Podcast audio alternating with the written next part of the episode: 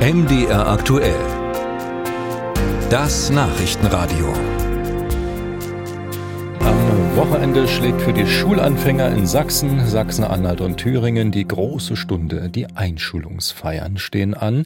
Eltern und Verwandte scheuen weder Kosten noch Mühen, um für die Kleinen ein großes Fest auf die Beine zu stellen, Hüpfburg inklusive.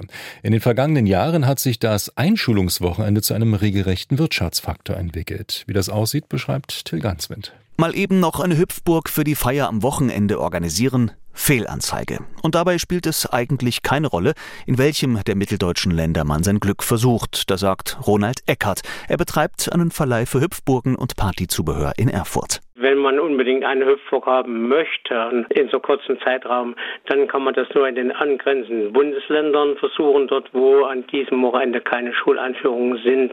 Ansonsten gibt es nur eine Möglichkeit, falls jemand kurzfristig abspringt, aber da ist die Warteliste schon so groß, da hat man keine Chancen mehr. Er habe jetzt schon Anfragen für das kommende Jahr, sagt Eckert. Vor 30 Jahren, als er mit den Hüpfburgen angefangen hat, da sei die Nachfrage noch überschaubar gewesen. Das ist aber in den letzten 20 Jahren dermaßen drastisch gestiegen, dass zu den Schuleinführungen eigentlich schon teilweise kleine Volksfeste gefeiert werden.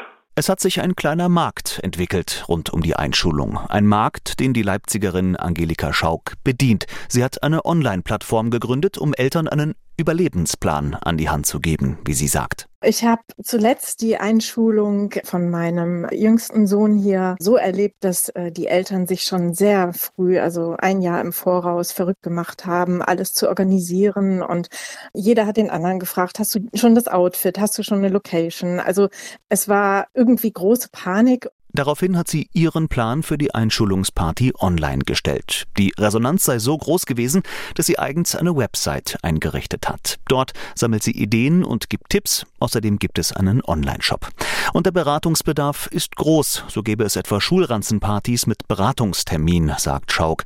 Die richtige Schultüte sei ein großes Thema, genauso wie das richtige Geschenk natürlich. Außerdem gehe es viel um passendes Dekor und Rezepte. Das ist immer mehr geworden. Der Handel, glaube ich, hat das auch verstanden, dass das wie so ein kleines Weihnachtsgeschäft mitten im Sommerloch ist. Da ist der Bedarf riesig groß. Es ist das erste große, richtige Fest fürs Kind und da kommen ganz viele Geschenke zusammen. Man muss eine Location organisieren. Man möchte vielleicht eine besondere Torte haben.